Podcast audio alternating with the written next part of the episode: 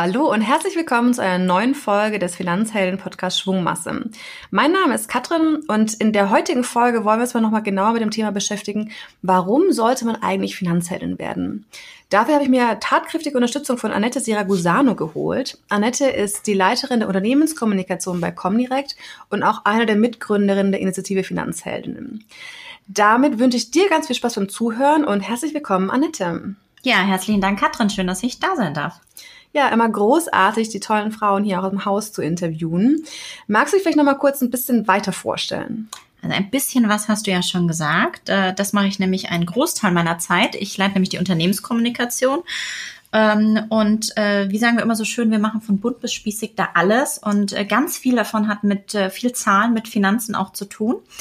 Äh, darüber hinaus habe ich noch eine zweite Rolle. Ich engagiere mich für die Stiftung Rechnen. Ich bin dort im Vorstand. Da setzen wir uns ganz stark damit auseinander, wie können wir ein Thema Mathematik äh, Jungs und Mädchen näher bringen und äh, unseren Teil dazu beitragen, dass ja Mathematik Spaß macht. Ja, sehr spannende Aufgaben, du hast es vorhin schon gesagt. Und eben auch eine der Mitgründerinnen der Finanzheldinnen. Uns gibt es jetzt seit gut eineinhalb Jahren und wir sprechen ja seit diesen eineinhalb Jahren wirklich intensiv über das ganze Thema Frauen, Finanzen, wir müssen was tun, Wertpapieranlage etc. Und wir wollten heute nochmal genauer auf ein paar auch Daten und Fakten irgendwie eingehen und sagen, warum ist es denn vor allem für Frauen so essentiell wichtig, sich mit ihren Finanzen auseinanderzusetzen? Wie ist denn da dein Blick drauf? Also ich glaube, das, was ich so persönlich äh, auch ganz oft erlebe, ist, dass so ein Thema wie Finanzen einfach noch sehr stark geprägt ist von Vorbehalten. Wir sehen das teilweise auch in anderen Branchen, wenn man über Coding redet oder äh, über IT, aber dieses Thema äh, ist erstmal so, dass man sagt, puh, ja, Vorbehalte, kann ich das? Ähm, und das ist jetzt nicht so, er sagt, wow, cool, ich habe heute nichts Besseres zu tun, ich setze mich mit dem Thema auseinander. Macht man meistens nicht. Macht man meistens nicht, ne? Da gibt's doch dann schönere Dinge. Also, also das Thema Vorbehalte gegenüber dem Thema, glaube ich, ist ein Thema. Das zweite Thema ist sicher, dass wir eine aktuelle Marktsituation haben, die es äh, schwerer macht, weil wir aktuell einfach sehen, das klassische Sparbuch hat ausgedient. Also auf dem Girokonto kriegst du keine Zinsen mehr. Und damit bist du eigentlich ähm, in der Notwendigkeit, mit, dich mit deinen Finanzen zu beschäftigen, wenn du Wert erhalten willst ähm, und auch was bei die Seite, beiseite legen willst. So, und das dritte Thema ist natürlich, warum es die Frauen in der aktuellen Marktsituation besonders trifft, ist natürlich äh, das Umfeld. Das heißt, zum Teil spielen da natürlich Faktoren mit, wie wir reden über Pen, äh, Gender Pay Gap. Äh, wir haben äh, Themen, dass du sagst, Mensch, wenn ich ein Kind bekomme, ich gehe ein Jahr raus, ähm, ich steige danach wieder in den Beruf ein, dann starte ich vielleicht nur in Teilzeit. Ähm, damit habe ich per se schon auf dem Papier, weil ich weniger Stunden arbeite, weniger Geld. Eventuell ist es schwieriger, mit der Karriere durchzustarten. Ähm, und letztendlich werde ich aber als Frau natürlich auch noch, wenn es gut läuft, extrem alt. Und damit habe ich natürlich äh, im Alter auch die Situation, dass ich einfach sehe, ich habe eine Altersvorsorgelücke, wenn ich nicht frühzeitig anspare und laufe damit natürlich auch Gefahr, in das Thema Altersarmut reinzugehen. Und ich glaube, deswegen ist es so wahnsinnig wichtig, sich frühzeitig mit dem Thema auseinanderzusetzen. Mhm, du meintest gerade schon, Altersarmut, das gibt ja wirklich in den letzten Monaten vor allem ist es wirklich hochgekommen, dass man, egal welches Medium eigentlich aufgeschlagen hat, dass man so gehört hat, ja, Altersarmut ist weiblich und ähm, ältere Damen kochen Kohlrabi-Blätter aus, um irgendwie über die Runden zu kommen. Und das ist ja wirklich teilweise, wie du schon auch meintest, irgendwie so Gender Pay Gap, wenn man wirklich die Zahlen sich anguckt, das ist schon bitter und auch etwas desillusionierend. Ähm, ich habe noch eine andere Zahl mitgebracht, dass ähm, die Vermögensschere zwischen Frauen und Männern wird auch immer größer. Was heißt das genau? Ähm, Frauen haben im Schnitt circa 38 Prozent weniger Bruttogeldvermögen als Männer.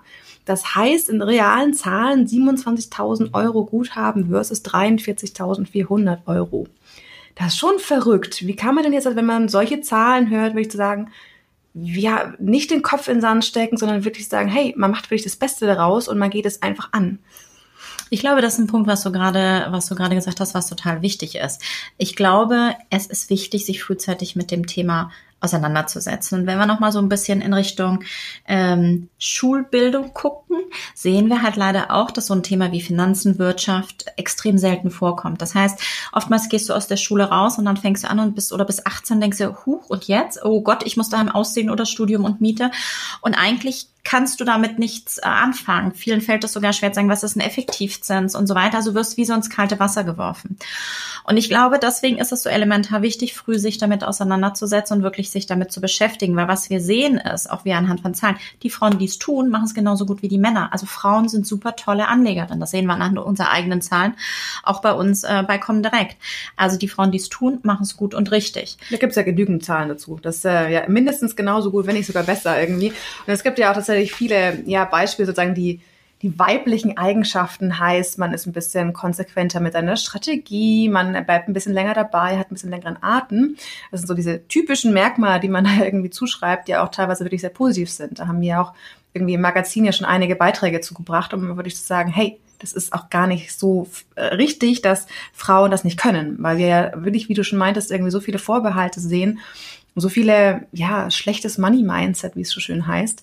Und ja, wie kann man denn dann so wirklich gegen vorgehen? Du hast vorhin schon mal die Stiftung Rechnen angesprochen. Wie macht ihr das da? Ja gut, die Stiftung Rechnen beschäftigt sich ja in erster Linie mit dem ganzen Thema Mathematik und Rechnen. Also auch da ist es ja so, äh, dass ähm, natürlich äh, insbesondere natürlich auch äh, bei Mädchen oftmals Vorbehalte gegenüber dem Thema gibt.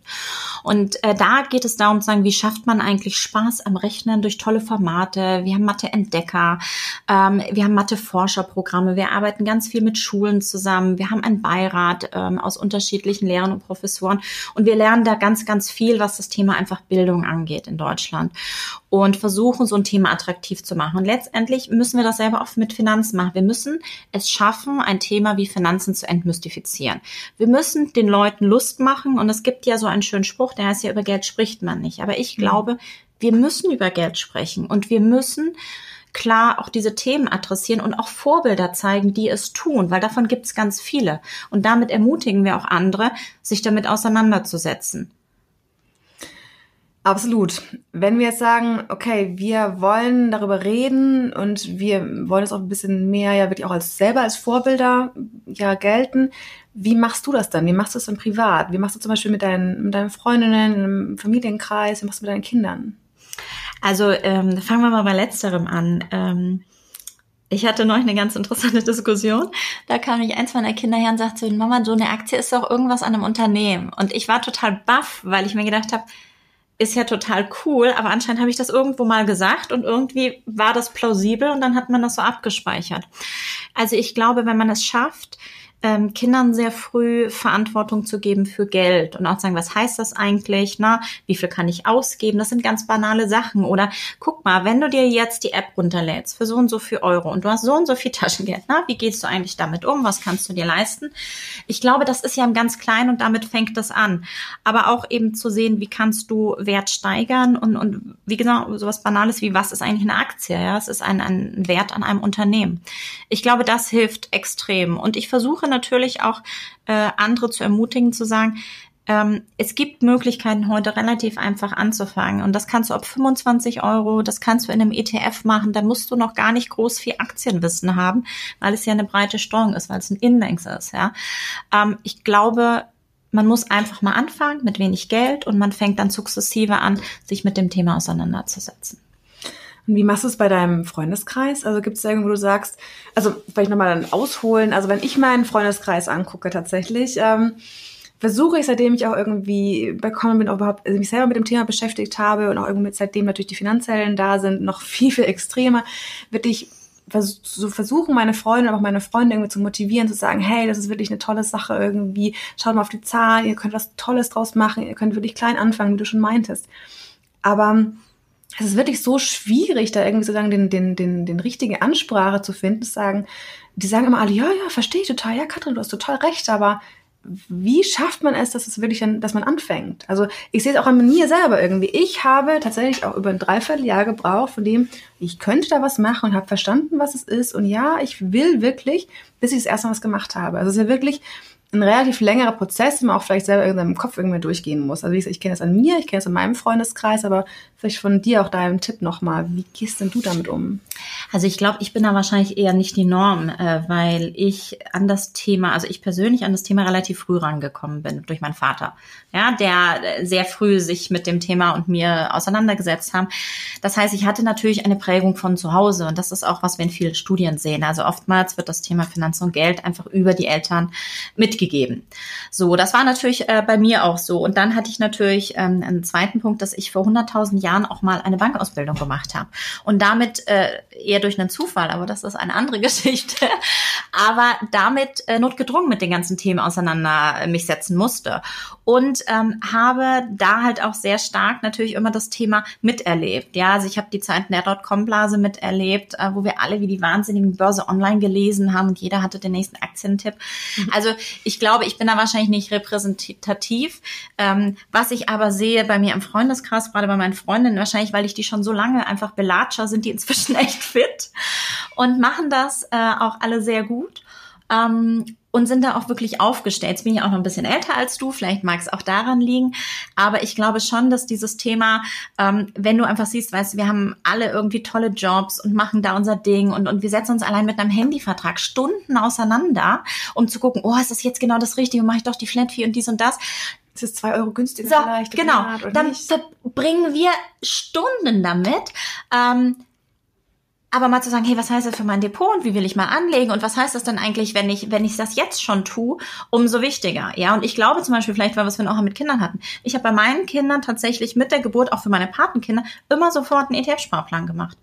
Und das läppert sich. Und das tut nicht weh mit 25 Euro, aber es läppert sich. Und das ist ein Anfang. Und ich glaube, ähm, dass wir in, in den Modus kommen müssen, loszulegen und auch einfach klein loszulegen. Genau. Dass man nicht sagt irgendwie, oh, ich muss jetzt irgendwie, ich weiß nicht, gleich mal 10.000 Euro auf der Seite haben, die muss naja, jetzt wer hat das denn mal ja. eben so? Also ich mal, so, es ist ja nicht so Ja, genau, aber also es ist ja, ja trotzdem mal irgendwie mit vielen Sprüchen, die sagen, ja, aber es braucht ja so viel Geld dafür und so, und wenn ich das sagen und auch das ein bisschen öfters vorzu führen auch irgendwie noch wirklich da, ich versuche selber da als gutes Vorbild ähm, vorzugehen, irgendwie zu sagen, hey, das geht auch wirklich gar nicht anders und ich gebe da auch bei meinen Freunden wirklich einen offenen Einblick nochmal irgendwie, wie ich da so rangegangen bin und so suchen wir auch mit dem Podcast hier zu machen irgendwie, dass wir wirklich äh, die Geschichten hinter der Geschichte auch nochmal aufzeigen, so die persönlichen Erfahrungen, weil mir das auch persönlich ganz, ganz viel gebracht hat irgendwie auf meinem Weg dahin, dass ich sage, okay, hey, ich traue mich mal wirklich an die Börse, ich traue mich daran, äh, Wertpapierhandel zu machen daher, ja, ich glaube, das ist äh, mit das Beste, was man irgendwie machen kann. Früh ansetzen, Wissen aufbauen und dann einfach mal starten. Naja, und ich glaube halt auch, dass wir uns davon von lösen müssen, so äh, dieses, oh, Aktien und Trading, das ist ja jetzt hier alles Teufelszeug, das ist es nicht, sondern wir müssen das eigentlich betrachten als langfristige Anlage, als Teil der Altersvorsorge, wenn ich äh, in den amerikanischen Raum schaue äh, oder in angloamerikanische ähm, Länder, da ist das ein ganz fester Bestandteil in dem Thema Altersvorsorge, auch durch äh, Unternehmen, die ihre äh, Pensionskassen für für Mitarbeiter anlegen. Also wir sind hier einfach anders äh, geprägt. Ich glaube aber, dass in der aktuellen Situation das elementar für uns sein wird, da umzudenken und auch ähm, uns damit auseinanderzusetzen, ja. Mhm. Falls du dich als Zuhörer übrigens mal fragst, was heißt das denn überhaupt, diese aktuelle Zinssituation? Ähm, wir haben da tatsächlich den Realzinsradar auch von Comdirect mal rausgemacht. Ich glaube, ich habe das schon mal in anderen ähm, Podcast erwähnt. Das ist tatsächlich einfach mal googeln. Heißt, ähm, es gibt keine Zinsen, aber es gibt die Inflation, die ja circa bei zwei Prozent liegt. Heißt, 0% Zinsen minus zwei Prozent Inflation heißt minus zwei Prozent. Im Prinzip ist das sozusagen bisschen platt ausgedrückt der Hintergrund zwischen, warum wir denn auch sozusagen immer empfehlen, schaut, welche Produkte ihr habt für wirklich eine langfristige Anlage, wo man dann auch wirklich äh, überlegen kann, wie viel Zinsen oder Rendite steckt dahinter und was heißt das langfristig für, für mein Geld. Ich empfehle da wirklich immer allen Wärmzins, einen Zinseszinsrechner einfach mal auszuprobieren und davon minus zwei Prozent bis alle Prozente, die man sich mal so überlegen kann, durchzuspielen, was es auf lange Sicht wirklich bedeutet das war für mich auch einer der Hauptgründe zu sagen, okay, ja, so auf lange Sicht gesehen, so 30 Jahre plus irgendwie meine Altersvorsorge, macht Sinn. Ja, ich glaube, die Schwierigkeit ist halt immer, dass so, also wenn wir so jung sind, also du noch jünger als ich, ja, aber wenn wir so jung sind, dann möchte man sich ja nicht mit in 30 Jahren beschäftigen. Das mhm. ist so wahnsinnig weit weg. Ja, davor stehen ja noch ganz viele Punkte. Was weiß ich, man gründet eine Familie und dies und das. Und man ist halt stärker im Hier und Jetzt. Die Schwierigkeit ist aber, wenn wir uns im Hier und Jetzt nicht darum kümmern, werden, wird nachher unser Lebensstandard darunter leiden. Und das ist halt dann fatal. Und deswegen glaube ich, ist es so wichtig, sich damit auseinanderzusetzen. Ja. Mhm. Wir hatten vorher noch mal das ganze Thema mm, in Teilzeit zurückkommen, was ja wirklich einer der großen Themen ist, äh, warum Frauen einfach weniger verdienen, weil sie einfach die Mehrheit sind, die wegen Kindern in Teilzeit äh, zu Hause bleiben. Einmal natürlich die Karrierechancen, die man eventuell dadurch verpasst, aber natürlich auch das Gehalt, was dadurch weniger reinkommt. Dazu noch der Gender Pay Gap und dass sich das alles so ein bisschen aufsummiert. Jetzt mal zu deiner persönlichen Werdegang nochmal. Äh, ich weiß es nämlich, weil Annette ist nicht meine Chefin, falls ich es äh, bekommen habe. Ist immer eine interessante Geschichte, wie man hier immer die Chefin selber interviewt. Und auf jeden das Fall. hast du mich auch noch nie genannt. ja, man, man lernt ja nie aus. Ähm, auf jeden Fall ist Annette eine der ersten Frauen bei Comdirect gewesen, ähm, die, wo du ja wirklich äh, in Teilzeit in der Führungsposition warst. Und ich finde das ja wirklich eine total großartige Sache. Ich bin auch absolut der Meinung, dass da noch viel viele Unternehmen sehr viel Nachholbedarf haben. Und auch wirklich das ganze Thema Führungskräfte in Teilzeit ähm, wirklich wichtiges Thema ist, wo man auch sagen kann, man kann genau diesen Punkten ja entgegenwirken, wo wir sagen, das sind ja eine der die Herausforderungen, die für Frauen eben bestehen dann für eine eventuell anstehende Altersarmut oder ähm, Vorsorgelücke. Wie war das denn bei dir? Wie ist es denn dazu gekommen und wie hat es dann so funktioniert bei Comdirect? Also für mich war es natürlich ähm, die, die Herausforderung, weil ich tatsächlich auch in Teilzeit gestartet bin. Ähm, und es ist ja immer einfacher, wenn man in einen bestehenden Job zurückgeht. Ja, also ich bin ja hier tatsächlich in Teilzeit gestartet, ähm, weil ich auch bewusst äh, in Elternzeit gehen wollte. Also war für mich eine ganz bewusste Entscheidung, äh, ein Jahr rauszugehen ähm, und die Zeit auch zu genießen. So. Und ich würde mal sagen, damals war es auch noch eine andere Zeit und ich muss sagen, heute, glaube ich, ist das Thema Teilzeit kein Karrierekiller mehr, überhaupt nicht. Ich glaube, wir sehen äh, tolle Karrieren auch in Teilzeit. Ich glaube aber, dass äh, es damals, oh Gott, jetzt fühle fühl ich mich gleich ganz alt, wenn ich das so sage, dass es damals tatsächlich anders war. Also es war eher selten, dass Führungskräfte in Teilzeit waren. Ähm, und damals, du hast es auch gesagt, äh, damals äh, auf der auf der F2-Ebene war ich tatsächlich auch die erste in Teilzeit, äh, die auch noch Kinder hatte, also puh, so. Und ähm, ich hatte aber auch einfach starke Fürsprecher, männliche Fürsprecher. Und ich glaube, dass äh, das auch extrem hilft. Und wenn du siehst in Unternehmen, die das sehr erfolgreich machen, und es gibt tolle Unternehmen, die auch Vorreiter sind, dann hat sich die ganze Kultur geändert. Also es ist einfach durch auch das Thema Digitalisierung, durch Sachen wie Homeoffice, ne, mobiles Arbeiten, ähm, dadurch, dass ich stärker in agilen Teams arbeite, projektbasiert arbeite, viel mehr möglich, anders zu arbeiten, als es vielleicht früher war.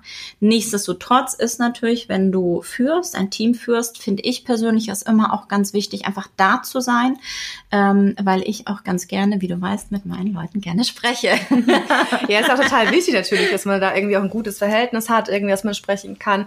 Aber also ich persönlich finde es ja, wie gesagt, wirklich toll, dass es da mittlerweile viel mehr Möglichkeiten gibt und dass ja auch ja, vielleicht auch für Männer einfach total interessant ist, irgendwie in, in Teilzeit zu gehen. Oder es gibt ja auch mittlerweile so ein paar ähm, richtig tolle Möglichkeiten. Da gibt es so ein paar Pilotprojekte zumindest, von denen ich gehört habe, dass man sich äh, eine Führungsposition in Teilzeit teilt. Also sich ähm, zwei Personen, egal ob Männlein oder Weiblein, irgendwie wirklich halt eine Führungsposition teilen und das auch von den Stunden her irgendwie funktioniert. Natürlich die Frage, wie klappt das wirklich, wie gut ist die Absprache? Ich denke, das ist natürlich auf jeden Fall eine Herausforderung. Aber es gibt auf jeden Fall die Möglichkeit. Das finde ich ja auch schon mal auf jeden Fall einen guten Schritt in die richtige Richtung, dass wir sagen, es gibt mehr Freiheiten, mehr Flexibilität und dass wir dann, wie gesagt, auch das ganze Thema Teilzeit ist kein Karrierekiller, wie du gerade meintest, halt genau da in die richtige Richtung gehen. Und ich glaube, was ich wirklich total schön finde, ist, dass wir ganz viele Männer sehen, auch bei uns im Unternehmen, die in Elternzeit gehen. Ähm, wir hatten auch einen Kollegen bei uns im Team, der ein ganzes Jahr in Elternzeit gegangen ist. Und ich glaube, dass es davon viel mehr braucht ähm, und dass das einfach toll ist, weil damit hast du auch nicht automatisch automatisch, dass es nur bei einem liegt. Ähm, und man kann sich das aufteilen. Und was man halt nicht vergessen darf, diese Zeit ist ja auch eine ganz besondere Zeit und ist eine ganz tolle Zeit. Ich glaube aber auch, dass man halt einfach schauen muss, wie, wie starte ich danach wieder und mit wie viel Stunden starte ich und was möchte ich eigentlich auch erreichen. Und ich glaube, in diesem Zusammenspiel ist es wichtig und ich glaube, es ist auch gar nicht schlimm, wenn einer sagt, Mensch, ich mache jetzt Teilzeit, der andere macht Vollzeit, aber dann muss ich mich halt darüber äh, austauschen im Team, also im Team mit meinem Partner, was heißt das für meine Altersvorsorge? Also habe ich eine Ausgleichszahlung, habe ich eine Differenzzahlung? Also ich glaube, und da sind wir beim Thema, was wir vorhin gesagt haben, wir müssen über Geld sprechen und vor allem die Partner oder das, das Team, ich sage mal, ja, zwischen, zwischen Mann und Frau müssen darüber sprechen, was das halt bedeutet. Weil im schlimmsten Fall, und davon gibt's halt auch etliche Fälle, hast du es nicht geregelt, ist das alles nicht geklärt und wir wissen, wie hoch die Scheidungsraten heutzutage bist und dann stehst du da, bist aus dem Job draußen, ähm, hast das alles nicht geregelt und dann ist es halt richtig schwierig. Und ich glaube, wenn man ein bisschen sich Gedanken davor macht und sich bewusst mit dem Thema auseinandersetzt, hilft es allen.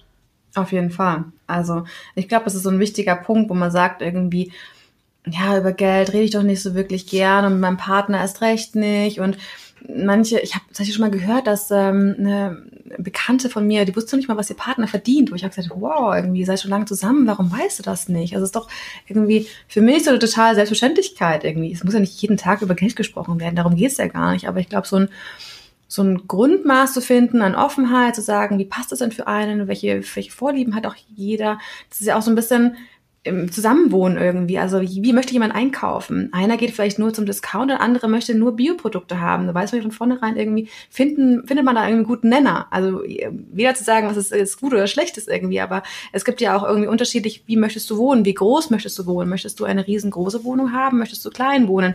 Und das hängt ja alles mit dem Geld zusammen auch. Und wenn man da nicht drüber gesprochen hat, dann gibt es wahrscheinlich auch ja nichts äh, ohne, ohne Grund irgendwie, dass Geld eines der größten Streitthemen in Beziehungen sind.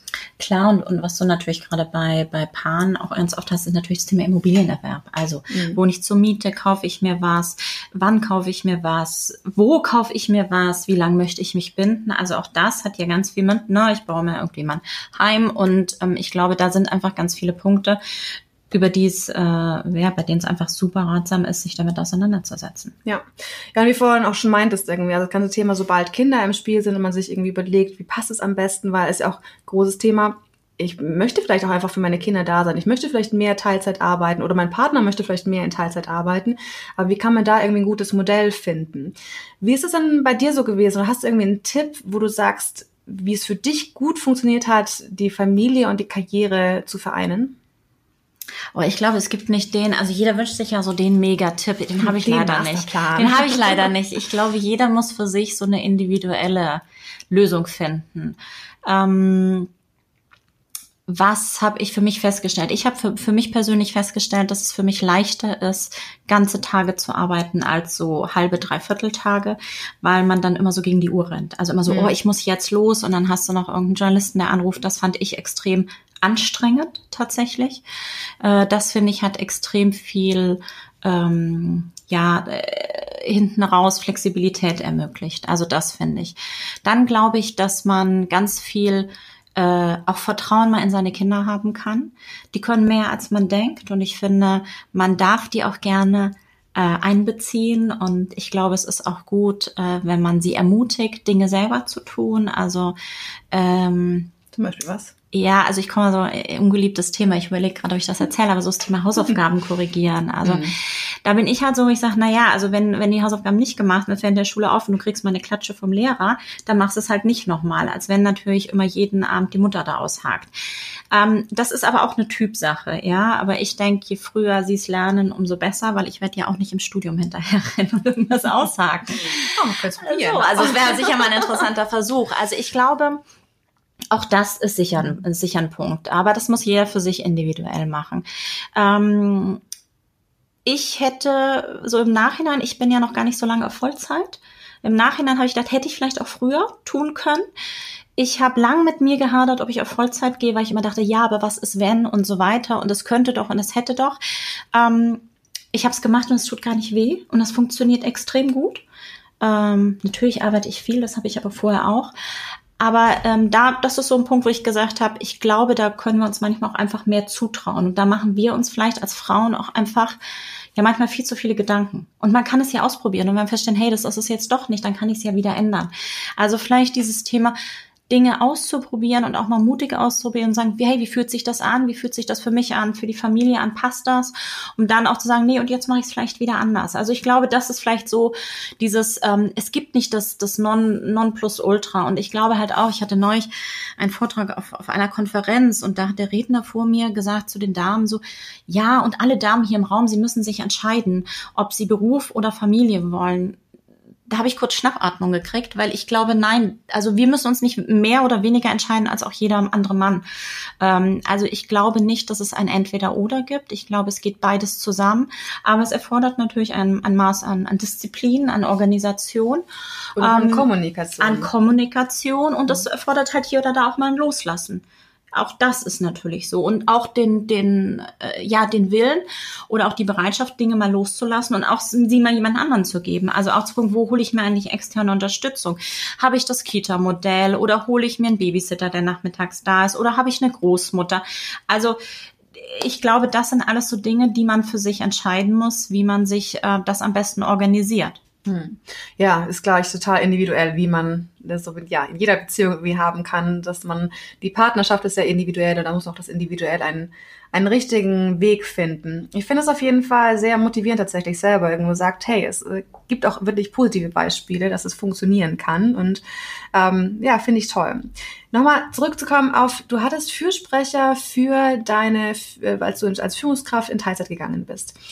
Hast du da irgendwie so, oder was dir so im ja, Kopf geblieben ist, was war so das Wichtigste, was du mit denen mitgenommen hast vielleicht auch? Oder was sie dir so gesagt haben, was dich wirklich ermutigt hat zu sagen, hey, ich mach das jetzt wirklich mal? Ja, eigentlich genau dieses. Mach das mal, das, mhm. das schaffst du schon und das wird, ne? Also ich glaube, das ist so dieser Punkt, ähm, zum einen einen, einen Rahmen zu schaffen, dass du so arbeiten kannst, äh, wie du arbeiten möchtest, also auch eine Flexibilität tatsächlich. Also ich wusste, dass immer, wenn irgendwas ist, ähm, ich die Möglichkeit habe, darauf zu reagieren. Witzigerweise war nie was. Also ich würde sagen, ich war eigentlich nie krank oder ich bin auch heutzutage eigentlich nie krank. Das stimmt. So, also ich, ich überlege gerade, ich weiß gar nicht, wann ich letztes Mal krank war, aber so dieses, wo man immer, man macht sich manchmal zu viel Gedanken, ja, aber man hätte die Möglichkeit, aber die Frage stellt sich nicht, weil es de facto eigentlich gar nicht so ist. Aber einmal krank werden, ich meine, ich kann auch krank werden. Ja, eben, ja aber man macht sich, naja, aber ich glaube, in absolut, aber ich glaube, mhm. man macht sich natürlich schon, hört sich jetzt total dämlich an, aber es ist so. Ich glaube, als Mutter macht man sich einfach mehr Gedanken, wenn man denkt, ja, aber dann denken die alle, wenn ich jetzt krank wäre, werde ich wegen dem Kind öfters krank. Das ist aber nicht so. Also ja, das kann mal so sein, aber jeder andere kann ja auch krank werden. Und ich versuche das ehrlicherweise auch, das weiß vielleicht auch, so im Team, dass das normal ist, ja, äh, zu predigen, weil ich glaube, das ist einfach so nicht. Also ich glaube, da hat sich ganz viel getan. Ähm, dass das so einfach nicht mehr passiert. Also wirklich dieses Ermutigen, einfach ausprobieren zu machen ähm, und auch zu, ja, darauf zu vertrauen. Ich glaube, ein Punkt, der auch nochmal ganz spannend ist, ist natürlich, sehen wir auch bei uns im Team. Wir haben ja bei uns im Team auch unterschiedliche Teilzeitmodelle. Und das klappt super. Also ich habe da überhaupt nie das Gefühl, dass so irgendwelche Sachen liegen bleiben oder nicht funktionieren. Nein, das ist was wir von sagen, mehr Dis äh, Disziplin, vielleicht ein bisschen mehr Abstimmung, aber es läuft ja. Und ich glaube, das zeigt ja auch, dass so Modelle funktionieren können.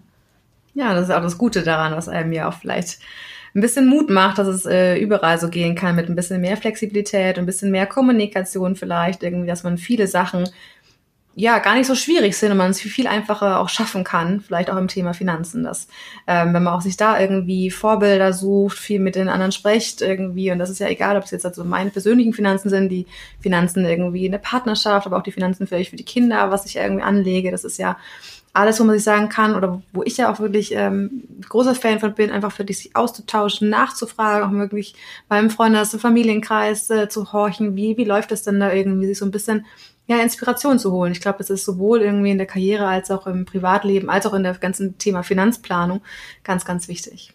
Also ich glaube, es ist genau wie du sagst, Inspiration holen, aber auch den Mut haben, den ersten Schritt zu machen, uns mhm. einfach mal auszuprobieren und eben dann zu gucken, wie läuft das. Also ich glaube, das ist auch entscheidend. Und egal, ob wir jetzt über Finanzen oder auch über Karriere reden, ähm, das ist vielleicht nicht immer alles einfach, ja. Und das ist vielleicht manchmal auch, auch wenn man sich durch so ein Tutorial da durchquert, denkt man auch so, oh Gott, was mache ich jetzt eigentlich?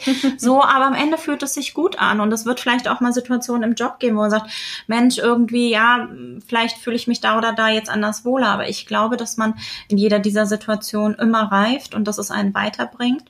Ähm, und letztendlich ist es ja dann schön, ein Ergebnis zu sehen. Hm, absolut.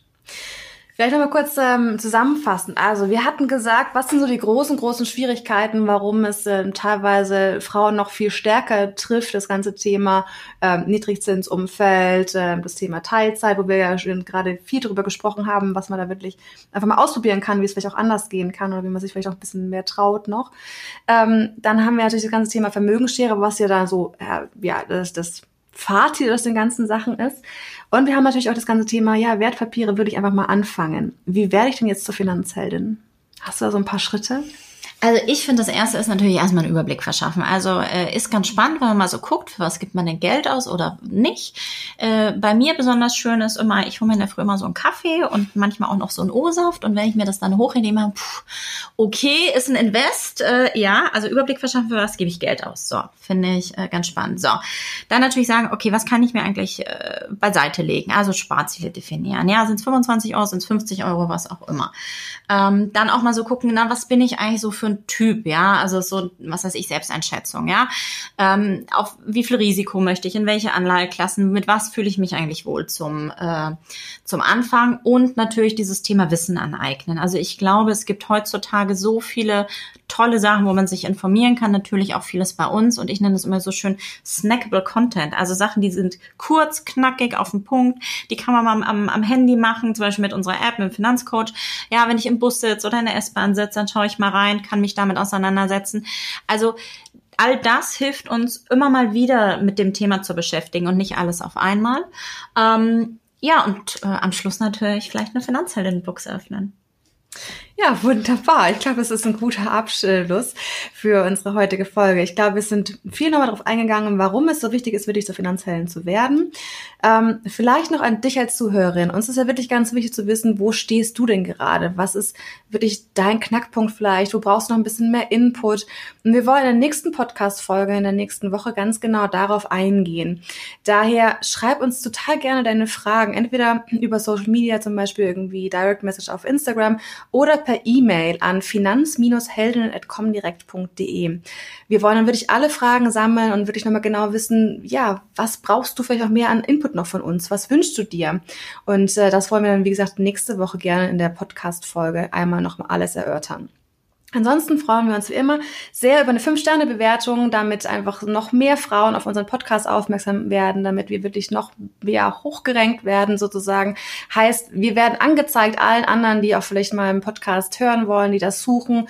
Und ich glaube, dass wenn wir ja noch uns mehr zusammentun, wenn wir uns wirklich unterstützen und gegenseitig Mut machen, dass wir dann auch wirklich auf einem sehr guten Weg sind und das ganze Thema, warum Finanzheldin werden, gar keine Frage mehr ist, sondern es ganz klar ist, klar, ich werde eine Finanzheldin. Damit hoffe ich, dass du ganz viel Spaß hattest beim Zuhören und ich bedanke mich bei dir, Annette. Herzlichen Dank fürs Gespräch.